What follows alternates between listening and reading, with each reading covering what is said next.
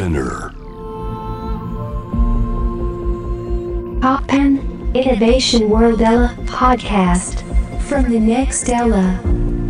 突版イノベーションワールドエラー今回 From the Next Era には元銀杏ボーイズのギタリストで現在は山口県周防大島で農家兼僧侶として活動されております中村明珍さんをお迎えしていますよろしくお願いしますよろしくお願いします。いやーなんかお久しぶりって言っていいのか初めましてって言っていいのかすすごく難しい感じで な多分何回か挨拶はしてるんですけどはいはいはい。何回かすれ違ったりとかでもなんか話し込んだ記憶があんまりなくてそうですよね。うん僕自身、バンドやってた時の記憶がもうかなりのレベルで薄れ、もうない、ない、ないに等しいかもしれない。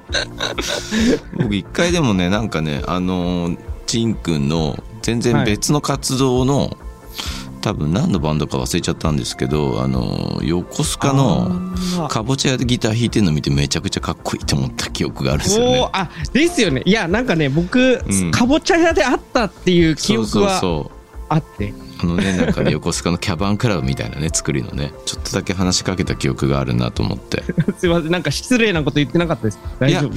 なんかねお互いなんか人見知りと恐縮がね炸裂してなんかね 二人ともペコペコしてねなんかねあよかったですみたいな感じであありがとうございますみたいなよそよそしい時間に終始した記憶しかないですねなんかねいやー、実際には会えてないですけど、嬉しいですね、こうやって。いやそうなんですよなんか僕もあの三島さんと三島社のはい。すごく親しくしてもらっていてはいはい。はいそれでやっぱりチンくんの「ダンス・イン・ザ・ファーム」を読んでおー、めちゃくちゃ面白いなみたいなでありがとう。はい三島さんたちがですねチンくんの元を訪ねていってるのもずっと横目で見ていて、だいぶ近いところにいるからいつか会うだろうなとは思ってたんですよねいや、そうですよね。ううんん、うん、うん、うん。僕、島に引っ越してから、うん引っ越してからの方が、なんかすごい近くに感じてるっていうか。そうですよ。ね いやだから最初にゲストにラジオに呼ぶんじゃなくて、はい僕のイメージはまあララジオずっと呼びたかったんですけどはいはい。まあ先に島に行くのが筋かなみたいな思ってた最初筋？筋というかなんかそうそういう方がなんか話も膨らむかなみたいなその一度三島さんとかに連れてってもらわなきゃなと思ったんですよ。どっかタイミングがあったら多分あの僕も行きたいですみたいな話三島さんに多分したことあるんですよね。あ、本当ですか、うん。ででなんかそそっちの空気に触れたかったんですよ。どんな暮らしぶりなのかなとか そのこの本に書いてあることのなんか雰囲気とか、はいはいはい。まあそうこうした間にコロナもねなんかなっちゃったりして。確かに。なかなかあの本にも書いてありましたけどね田舎の町にポンって、とその都会から人が行くことにもちょっとなんて言うんだろうな。緊張というかなんか遠慮が必要なこう時代になっちゃったんで、はいはいはい、うはい。探り探り。探り探りで。まあまあ、うん。でもなんかあの本当にそうバチンとこうなんかそういう周防大島に住んだこととかなんかなんだろうな。こう言葉にするの難しいんですけどすごいはいはい。ピンとくるっていうかなんかそのおうその感覚とか気持ちとか分かるなみたいなののって自分の中にあって、うーん。うんなんかもう都会限界だなみたいな気持ちがあるっていうかその こういう仕事してるとなんか仕事はしてるけど、うんうん。案外仕事が近くにある時とない時の差が激しいみたいな。特にあのチン君が記憶を喪失していたあの2000年代ってはい。そういう感覚だったんですけど僕もはいはいはい。でもなんか働き方とか付き合いとかが変わって、うん僕も割と今働きながらやってるバンドの手伝いとかうん。まあまあ名前出せばロステージのゴミくんとか、はいはいあはあいう人たちと一緒にいる方がい。うん。自分的にはすごい気が楽であ、本当。そうなんです。だからでもその活動をインディーの方にどんどんソロとかでも移してからの方がうんうんうん。仕事がなんか近くにあるしうんうん自分の手を動かしてる感覚もあるしうん。なんかどんどんヘルシーになっていくみたいな感じがあって。まあでもそういうの突き詰めていくとはい。ちんくんの生き方みたいなところがあるんじゃないかなみたいな。そんなふうにそんなふうに思ってたんですよね。もうまあ本当ですか、うんなんか僕の好きなバンドはなんかこうい生きることとか生活と表現とかが割となんかこうマーブル状になってるっていうか。こう分けてない感じっていうかその人の人生がその人の音楽になっててみたいな。なんか例えばまあさっき話に出たロステージのゴミくんとかだとうん。こいつは自分の生活が歌になってるなみたいな生き方とかがみたいなのをそう感じるみたいな。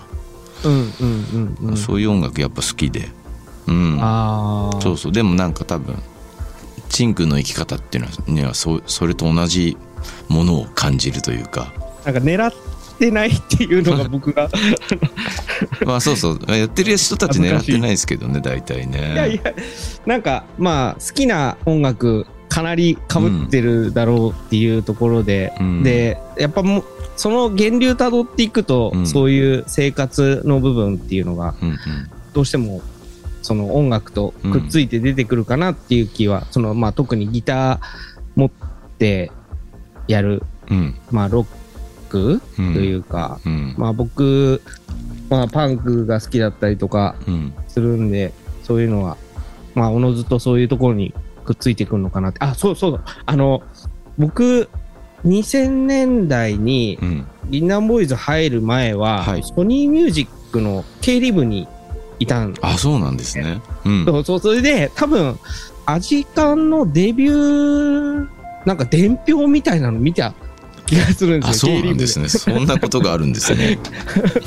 だから、なんか同じようなところに多分いて、うん。なんか行ったり来て、僕はそのレコード会社のそっち側も見てたっていうのもあって、うんうんうん。で、どっちも好きっていうか、うん。好きなのは好きなんですけど、うんまあ自分がやる音楽としては、まあだんだんうん生活寄りの方がうん好きになった、うん、どっちが先かちょっとよく覚えてないんですけど、うんまあ、まあ自分があんまり上手じゃ、上手なギタリストじゃないっていうのを、すごい、あの、自他ともに認める、あれだったんで、まあそっちじゃねえな、みたいな感じは。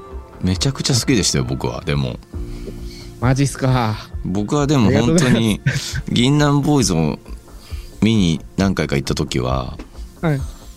まあほぼ僕はその陳中村を見に行ってたと言っても過言ではないですよ。いやいやいやいや、もうか、もう髪を本当に、もう成仏してしまいます。いやいや成仏しないでください。いやでも僕はすごい好きなギタリストでしたけどね。ああ、本当でうん、すか。だから下手とかうまいとかそういうことを考えなくていいと思いますよ。全然なんかもう本当にエモーショナルだったし、うん、なんかあんまりねあのムズムズするかもしれませんけど昔のバンドのこと言われると。いやいやいやいや、いや、うん、嬉しいですけどね、なんか。どうですか？でもその、まあ、2000年代に、まあ、多分かなり多くのキッズたちに今はもう30代かもしれないんですけど影響を与えたバンドをやめ、まあまあ率直に多分ラジオ聞いてる人え今島で暮らしてるんだみたいな。ああ、はいはいはい、はいうん、どうして農家なんだろうどうしてソウルなんだろうみたいな。で今どんなこと考えてるんだろうっていうのははい。率直に聞いてみたいと思うんですよね。まあすごい大きな漠然とした質問ですけど。例えばうん。パンクロックと農業ってまあ実はべ別に僕は距離近いと思うんですけど。はいはいはいはい。あのイギリスのなんかアナーコパンクスとかみんな農業 やったりするから DIY 突き詰めてみんな農業とかなんかねそうなっていくじゃないですか。はいはい。やっぱりそれ自分もそそのなんか、まあ割、割とって言ったらあれじゃないですけど、そのパンクと農業みたいなところに、やっぱり近しいものって感じますか？僕、まあ、後付けっちゃ後付けなんですけれども、なんか、えっと、基本的には、まあ、バンドやるときもそうだし、農業やり始めるときも、なんかう、自分からっていうよりは、なんか、誰かに言われたのうん、がきっかけみたいなとこがあって、うん、まあ、バンドも誘われて入った。うん、うん、で、農業に関しては、バンド辞めて仕事どうしようかなって思った時に、妻の両親の実家がうん。この今の島なんですけど、うん、土地が、まあ土地っていうかその農地がいっぱいもう、その、余り始めてる10年前ぐらいですかね。うんまあ今もっと加速してる感じありますけど、うん、で、畑やればって言われて、うん、あ、畑か、いいかも、みたいなうん、感じで、それを辿って、よくよく考えたら、そういえばパンクの先人、畑やってたっなるほどみ。たいだぞ、みたいな。そういえばそうだったな、みたいな。っていうたどり方ですかなるほど。ね。納得みたいな。巻き込まれていくうちにそうなっていって、そういえば俺はいはいパンクロック大好きだし、そうパンクロックの人たちは農業やってたし、あ、俺この道辿ってるわ、みたいな回路ってことですよね。間違ってないか、ちょっとど、うんあね、あの、答え合わせ的に間違えてない。答え合わせ的な、うん大丈夫かな、大丈夫かな、みたいな。うん、うん、うん。で、お、先人、先人、い、いたわみたいな感じ。なんかすごい、この時代になんかこう、まあ、チンくんの本を読みながら、こうそうやって島のコミュニティに飛び込んでいって。なんかこう、つながり方の見直しじゃないですけど、はい。割と誰とでもサクサクつながれるたような気持ちになれる時代の中ねなんか地べたからこうちゃんと人と話してもの作って失敗して学んでみたいな感じではい。やり直してるように見えるのが。なんていうか別に全然新しくないかもしれないんですけど温故知新的ななんか古いところを訪ねていってちゃんとなんか自分たちのどういうところがなんかこうふわふわしてるというか不足してるのかがすごくなんか僕この「ダンス・イン・ザ・ファーム」を読みながら勉強になるっていうか。えー。うん。なんか、僕、島に来て、その農業のことを、まあ、ポジティブに、まあ、自分なりにはい。解釈して、まあ、例えば、その、SNS バンドの時やってなかったんですけど、はい。こっち来てからやたらやるようになって、うんうん。僕が今ここにいるよっていうのって言わないとわかんないんだなっていうのがまず一個思って、なんかしぶ、まあしぶしぶ、半分しぶしぶ、半分、あの、面白いなみたいな感じでそういうことをやり始めたんですけど、ただの逃げただけじゃないかみたいな、うん。こう、反応を見たときに、はい。確かにそう、そうだわ。うんうん。あの別に僕ポジティブに言うけど、うん。ある反面、ただ逃げただけっていううん。見えるし、あそりゃそうだわ。っても思うから、うん。なんか、半々、こう揺れてるっていうか、うんうん積極的に、あんま田舎っていう言い方好きじゃないんですけど、なるほど。生まれ育った東京とかとは違うところに住んでて、面白いって思ってるっていうのは、結構、逃げたっていうのと隣り合わせで住んでるっていうのはあって、そ、そこはちょっと正直にありたいなとも思いつつ、感じですね。だからあんまはっきり言えない。逃げたっていうのはバンドからも都会からもみたいな感じですか？もうバンドじゃなかったらどこでもよかったです。なるほど 言い切っちゃった。うんその気持ちはわからないでもないですけどねうんいどこやですか。まあバンドの時も別に旗から見たらステージの上では生き生きして見えてましたけどうんうんうんうん。大変なんだなっていうね雰囲気とかはもう伝わってきたしそのなんてワンクッション挟むと友達がいるんでね。そうそういろいろお話を伺ったりしましたけどね その苦労みたいのはねでもそれはなんかある種バンドの中のことなんで僕には想像もつかないところもあるしこうこういうとこで語っていいのかっていう気持ちもちょっとね僕は外側なんで。ありがとうございます。なんか僕は結構そういう、まあ全般的になんか、まあ、しまあ正直っていうか素直でありたいなっていうのは思っていて、うん。なうん。なんかその時のことも別にあんまり隠したいとは思ってなくて、うんただまあ、まあよく社会の中で起こることみたいなことがうん起こったっていうのあは自分の中にあって、うんそのなんかバンドとか関係なくて、うんうん。その、あ、これよくあるっぽい事例だわ、みたいな。うんうん思ったんで、なんかそういうのをごまかしたくはないなっていうのはある。うんからうんうんうんあの、みんな気遣っていただけるんですけど、はいあの別に全然、大丈夫なんですね はい、言ってください。いやでも僕もバンドやってるんで長らく なんていうんですかやっぱフロントマンなんでそうですね。ねえやっぱりでもそれ途中で気づきました自分のバンドの仲間のこことをはい。随分踏んづけてきたなっていうか。ものづくりのためにすごい強い口調になったりとか。そうそうでもそれはなんかねあの僕が本当に伝えたいことを話しているのにメンバーが耳のスイッチを切る瞬間がよく分かったんですよ なんかいろんなタイ いろんなタイミングで、あ、そうですか。へえ。うん、でこれは僕が変わんないとこの人たちにもう一回話を聞いてもらえることはないなと思ってある日話し方変えようと思い思思いました。特に震災の後ですね。ああと、ああ、そう気になりました。そうそう。うん。だからやっぱもうちゃんと話すにはこのバンドをやり直そうと思った時に震災の後に、実は震災の前にすごい仲が悪くて、はいはいはいはい。もうやめようかと思ってたんですけどその後うん。うんもう一度やっぱりバンドを続けようと思った時にうん。いかにこう自分の今までの振る舞いが自分への接し方メンバーうのんうん。それをこう歪めてきたかっていうのはよく分かったんですよなぜか。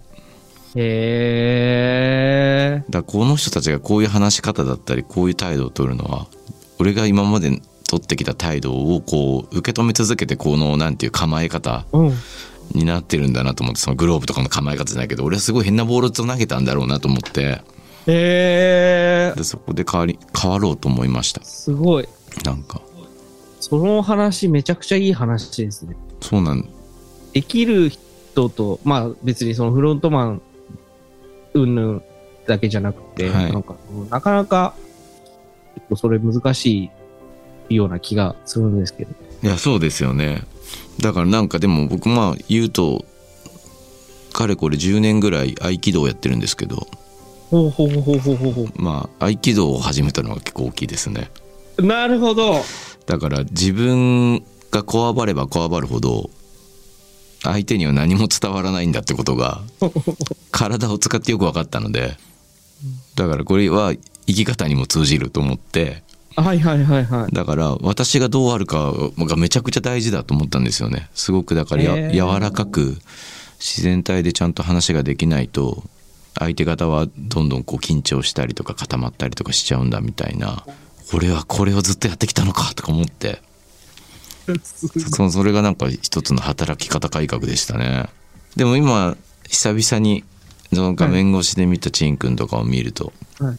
まあ、昔すごくシャープだなと思いましたけどシャープだしなんかちょっとまあお互い人見知りでなんかこうおどおどしちゃうところがあったかもしれないですけど 今なんかすごいポップに開けてる印象がやっぱヘルシーな感じに見えますよ画面越しで。あの勝手あな本当ですか？はい、勝手な第一印象ですけど。こっち来て痛風患っちゃったんで、あ。見た目では違うかもしれない。美味しいもの食べたんですかねなんかね。なんかね、お坊、お坊さんは痛風が多い説が。そうなんですね。あったりとか、都市伝説、都市都市伝説じゃねえか、これは。うん。何伝説かわかんないけど。まあでも体はねもう年々劣るじゃないですか我々も。ね。この痛いとこ治り悪いなみたいなとかね。はい。じゃあちょっとここで一曲挟んで引き続きまたお話聞いてもいいですか？突破イノベーションワールドエラー今回の From the Next Era は元銀杏ボーイズのギタリストで現在は山口県周防大島で農家兼僧侶として暮らしています中村明珍さんをお迎えしています。なんか率直にはい。島での暮らし最近はどうですか、あの本の中ではやっぱり断水のね、まあ、大きなニュースにもなった話が書いてあって、はいはい。その後、うんうんうん。復旧されたとは思うんですけれども島のく、はいはいはい。島の暮らしはどうですか？その後、まあ、コロナのことなんかもね本には書いてありましたけど。そうですね、コロナ、まあもう断水のことはもうだいぶもううん。記憶の彼方にって感なるほど。じうん。ですけど、まあ残ってはいますけどね、うん残ってるんだけど、問題にはいいのか悪いのかなってないっていう感じで、うん。で、まあコロナも一時まあすごい緊張感ありましたけど、うん。まあ、そういう意味では結構断水の時と似てるのかな。イメージとしてはですね、その結構大きい島ではい、来る人うん。びっくりするんですけど、橋で渡って車で入ってこれるんですけど、橋渡ってからだいぶ走ってうちまで来る感じで、うん。山が割と深くて、うん。島にしては、うんまあ、う海がまあすぐそばにあるみたいな感じで、こうなんなんていうかこうギュッと広いんだけど、うん。縦のそのコンパクトさみたいなうん。のが結構際立ってる感じは、まあどんな島でもそうだと思はうんですけど、いはいはい。思ってて、人ももう最盛期7万人いたみたいな感じなんですけど、今は、えーっと、1万4千人ぐらい。うん。僕来た時ね、1万8千人いたんで、うんまあ10年間で4千人くらいはいなくなっている。はいはいはい。ぐらいの、そのまあ水位のススピード感があって、うんうん。結構土地の存在感みたいのがうん。大きいというか、はい。えーと例えば水だったりとか、うん食べ物だったりとか、うんうんなんとかなるみたいな。うん なんとか、ど。どうにでもなるし、直しちゃうし、なるほど。っうん。ていうパワフルさみたいなのはう、ん。すごい際立ってるかもしれないですね。だから、そうん。のコロナとかも結構その、まあなんとなくやり過ごしてるっていうか、なるほど。その人口がどんどん減っていく感じ。まあでもいろんな地方がそうなるっていうのは言われてて僕も地元とかに帰ったら感じたりしますけど、はいはい。でも島にとってはかなり大きなね課題というか問題ではありますよね。えーなんか問題って思ってる側面と、うんでもやっぱなんとかなるって思ってる側面、両同居してる感じかもしれないですね。うーんわわかんないですけど。どうなんでしょうね最近はやっぱりこう地方創生とかまあなんかあとは地方への移住とかはいはい。割とこうポジティブなワードとしてこう取り扱われていて、都会の人が言ってるだけじゃないみたいなことを思ったりもすることあるんですけどはいはいはい。そういう言葉を眺めてみたりだったりとか実際にそちらで暮らしてみての実感だとか、うん。そういうのってどうなんだろうあのーなと思って。うん。結構いくつかの考え方が一人の中で同居してるっていう感じが正確に近いのかなって思うんですけど、はい。そのまあ今後どうしようって老若男女思ってって、この間もなんかお米の配達行った時にやっぱりさ、今後滅びていくみたいなことを、あの80代のおばちゃんが言ってて心配だとは言ってましたけど、一方でまあ今の今の状況を愛愛してるっていうか、うんうんうん。大事にしてるっていううん。ところがあったりとかして、なんかだから両方ある、ある。うん。その、例えば人が来てほしいっていう気持ちもあるし、はいはいはい。でも、あんまりこう波風立ってほしくないっていう気持ちも、ん ああるし、それはなんかやっぱその、なんなんとかなるっていうその土地のベースみたいなのがうん。結構、うん、それはでかい。なんとかなるって僕静岡出身なんですけどはい。なんとかなる感静岡もすごいあるんですよね。あ、やっぱり。なんとかなるらって言うんですけど、へなんかだ大丈夫だらみたいな感じで おちょっとなんか悪っぽいですね。そうな前前向きなんですよ なんかラーでまとめ語尾をなんか着地するとなんかうまくいきそうな気がするっていうかはいはい。大丈夫だらとかって言うんですよ本当になんとかなるらとかって言うんですよへえ。でなんか割 割とポジティブに僕も暮らしてきちゃったんでそのなんとかなるの感じよくわかるんですけどねはいはいはいはい。自然もまあ厳しいだろうけどさっきからずっとこう両面性ないろんなことにこう両極あるというかそのアンビエバレントな感じっていうのは何でもあって自然って厳しいけどやっぱり助けてくれるとこもあるみたいな。だからまあどっちがいいとも悪いとも言い切れんみたいなところはあると思うんですけど。にしてもなんかやっぱり地面の力が強いとか土地が強いっつってたのもありますけどやっぱそういうのなんて言うんですかね 生命力でいたいただき物みたいな元を正せばいただき物みたいなところが多分あると思うんでなんか。そういう意味では僕の想像ですけどそういうところからなんとかなるらが来てるんじゃないかみたいななんとら、なんとかなるら。なるなるらっていうかそれ静岡弁ですけどなんとかなるよみたいのがねだからそうそう、あの、断水の時とかで、うんやっぱびびっくりしたっていうか、あの、本にも書いたことなんですけど、はいその、あんま声上げないみたいな、その、なんかこう、この状況なんとかしなきゃいけないっていうのを、うん。なんか東京住んでた感じで言うと、なんかそうしないとなんか状況変わんないじゃんって思ったんだはいけど、うん。なんか、そういうことはしないんだっていう、結構うん。い、い意志があるようにも感じたし、まあ、あの、うん。いろんな方と喋ってて。で、それによって、なんかこう、自分たちの生活を自分たちなりになんかま、ま、守るっていううか、んうんいうやり方があるんだっていうのを、すごい、まあ、ショックとともにうん感じて、今も勉強中って感じ。ねあの島の橋にあのドイツの船が衝突して断水した事件の話も本に本にねこの「ダンス・イン・ザ・ファーム」にたくさん書かれてましたけどはい。でもなんかそその今チン君が言ったドイツの船の、はい船の会社とうんうんち。ゃんとはなんかそうそうそうしなきゃっていう人たちと、うんうんいやそういうことはしないんだっていう人たちの間でうん。複雑な揺れ動きがあるじゃないですかちんくんの中で、はいはいはい。今今その話をしてくれたと思うんですけどはい。それってでもどうしていったらいいんでしょうねなんかその僕も読みながら、はいなんか感情移入してもどかしいなみたいな うんでも確かに世の中ってこれちょっとこう頑張って運動しないと変わらないみたいなのももう本当に正論だしうん。いやいやでも私たちの生活とかなんか古い飲酒とかを考えるとそういうことすると何て言うんだろう。街ごと乱れちゃうみたいな感覚も分からんではないけど、うん。私たちはそう社会にこうどうやって接続していくのがいいのかなみたいなそうなんですよね、割とこう社会運動っていうのもすごい震災以降必要性は感じてるんですけど、うんうん。ローカルとかに田舎っていう言い方よりローカルとかに降りていくとそこにはそこのなんかいろんなルールとかがあったりとかうん。暮らしてる人があったりだとかでもなんかこの本読んでると、まあ、いろその社会の参加はいろんな方法があるんだなとも思うんですけどねすごくその、うんうんあのまあ、選挙も大変だとかってのも書いてあったりだとかボランティアの話だとか助け合いのことだったりとか俺この本読みながら今僕あれなんですよね自分でなんか新しい場所みたいなスタジオっていうか多目的スタジオみたいなの作りたいと思って動いてるんですけどええうんうんうん。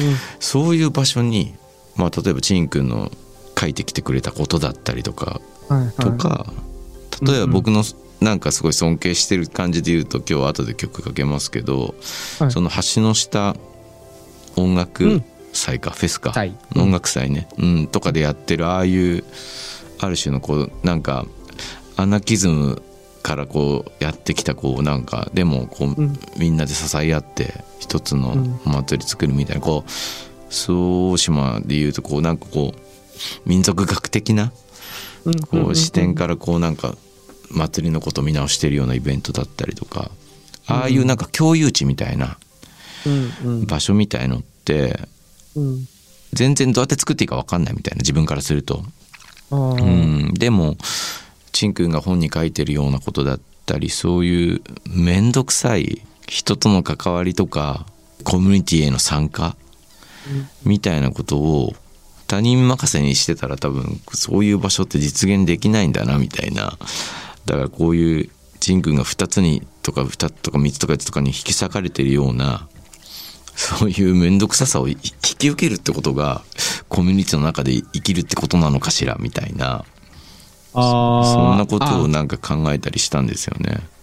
ちょっとセーフティーネットかもしれないですね。そのいくつかっていうのって、うんなんか、うん。なんか、まあ、ある種の言い訳にもなっちゃうかもしれないですけど、はい、どこにも軸足一本じゃないみたいあな、あなるほど。なんか、それ、まあ、逆にその職人みたいな感覚、自分は持てなかった、ギターに関してもそうなんですけど、うんうんうんそれは結構コンプレックスではあって、うん一本で、もう軸足、もうこれで揺るがないみたいな、はいはいはい。ので、行くことができなかった。うん。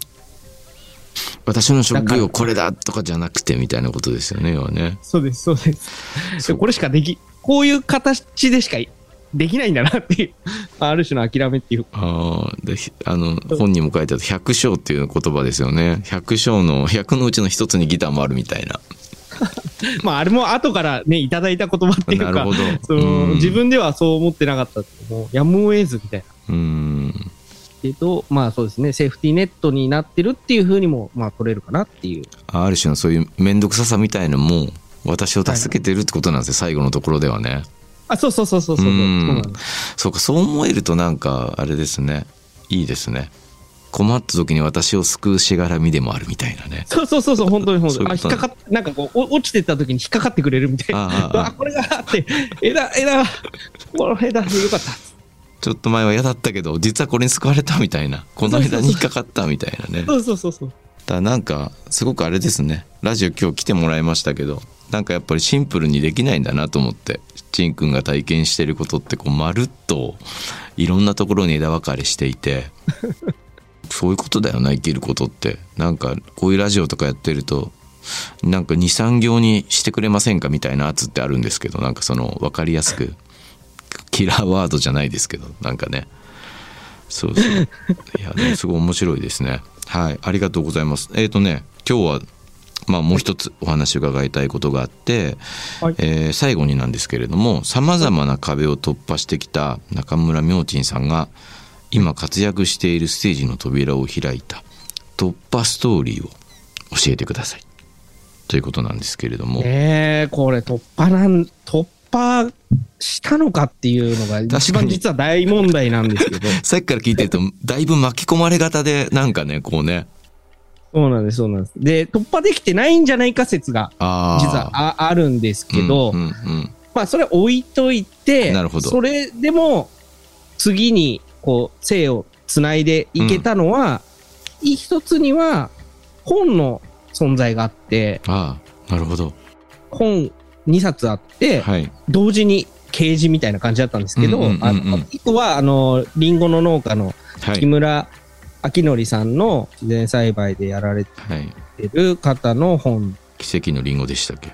なんか全ては宇宙の采配っていう、なんああそういうか、本があるんですね。い。すごいタイトルの、まあ、ほご本人がその書かれたうんうんうん。方の本が、なるほどまあ、。その肉声が書かれてて、すごい面白かったんですけど、それがまあ農業の扉で、うんもう一個は生き方の扉としては、内田達先生の自白なものの沈め方っていううん。タイトルで手に取った。その文章がすごい僕には良かったんです。うん。それで、この足取りをそのまま続けることができたと。なるほど。なんか内田先生の本で印象的なセンテンスとか覚えてます？あ、えっとですね、これっていうのっていうよりは、その、唯一うん。僕のことを肯定してくれた当時、はい。肯定してくれた文章ばかりだったっていう感じだったなるほ。ど。全部ダメって言われてたやつだったんですよ。はいはいそれは当時ですね。そのあり方。僕のあり方が、うんうんうん。まあ、このあやふやな、うん。決まりきらない、うん。ぐちゃぐちゃで、はい。捉えどころのない、うんみたいなところの生き方をもっと違う言い方で、う肯定してくれたっていうのは他になかったんです。うん。いや、でも本では結構大事ですよね。そうですね。僕も結構読書、本好きでよかったって思いますもん。なんか、俺読書してなかったら、まあ、どっか変なとこ行っちゃったんだろうな、みたいな。うんうんうん、うん。まあ世の中的には僕もアジカンの後藤がどんどん変になってるって言われてますけどねツイッターとかではねそんなことないです。はいありがとうございますむしろ、むしろかっこいいですよ。いやいやとんででもないそっかそれでねなんかあのその時にそんな時代を勇気づけた一曲をはい選曲して今日はいただいたということで、あ、僕、本当音楽全然ダメだったんです、その時期。あもう聴けないみたいな3、4年ぐらい、一切聴きたくなかったんです。音楽を音楽を。いそれはだいぶ来てましたねやそうなんでうす。ん会いたかったです、その時に。マジっすか？俺だ俺だったら抱きしめましたよマジで。その当時できたか分かんないけど。今 今の俺だったらちゃんとがっちり抱きしめられますねちゃんと。じゃあ今度ちょっと抱きしめてください。あ行きます。ちょっと抱き合いに行きますよ。なんか周防大島にちょっとねチンくんはハッとハグしたいな俺。やったー。さ じゃあ、はい。そそれで音楽に戻ってこれたんですか、戻ってこれたうちの一つのきっかけが、はい。あの、まあ、ライブ見たことなんですけれども、うん。えー、吾妻光良ザ・スインギング・バッパーズっていう、はい最高です12ね人組の、うん。はい、の、えー曲で、フォトジジうん。これどうだったんですか？どうどんな感じで自分のことをほぐしてくれたんですか？この曲は。イ。やっぱり、うん。ものすごい上手、上手っていうか言ったらあれですけど、うん。その仕事しながらされてるバンドっていうのがまず一個うん。かっこいいなって思ってたのと、まあ、島に来てから、あの、アルトサックスの渡辺幸三さんは毎年はい遊びに来てくれて、うん家族で。うんうん今でもつながりがあるっていう、まあ、応援もあるし、はい何よりなんかこう、うまいのに笑えるみたいな。あの、確かにそうですよねうん笑いたいんですよね、僕。いやバッパーさんなんかちょっとニヤニヤしながら 見れ見れますよねなんかね。ずっとね。そうなん体がずっと緩んでくって感じがするっていうか。そうそうそうそう。うん。そういうところでじゃあ救われたんですねこの曲にね。そうですね。はい。本当に。ありがとうございます。じゃあこの曲をお送りしてちんくんとお別れということで。じゃあまたはい。行きますんで、本当にちゃんと機会作って。もう、ぜひ、あの、はい連れ回します。楽しみです。でもなんか本読んでたらめちゃくちゃ実は島のなんていうか演習は長いんだよっていうね。100キロ、そうそうそう100キロ以上あるみたいな大きな島で。はい。今日はどうもありがとうございました。ありがとうございました。はーい。お疲れ様です。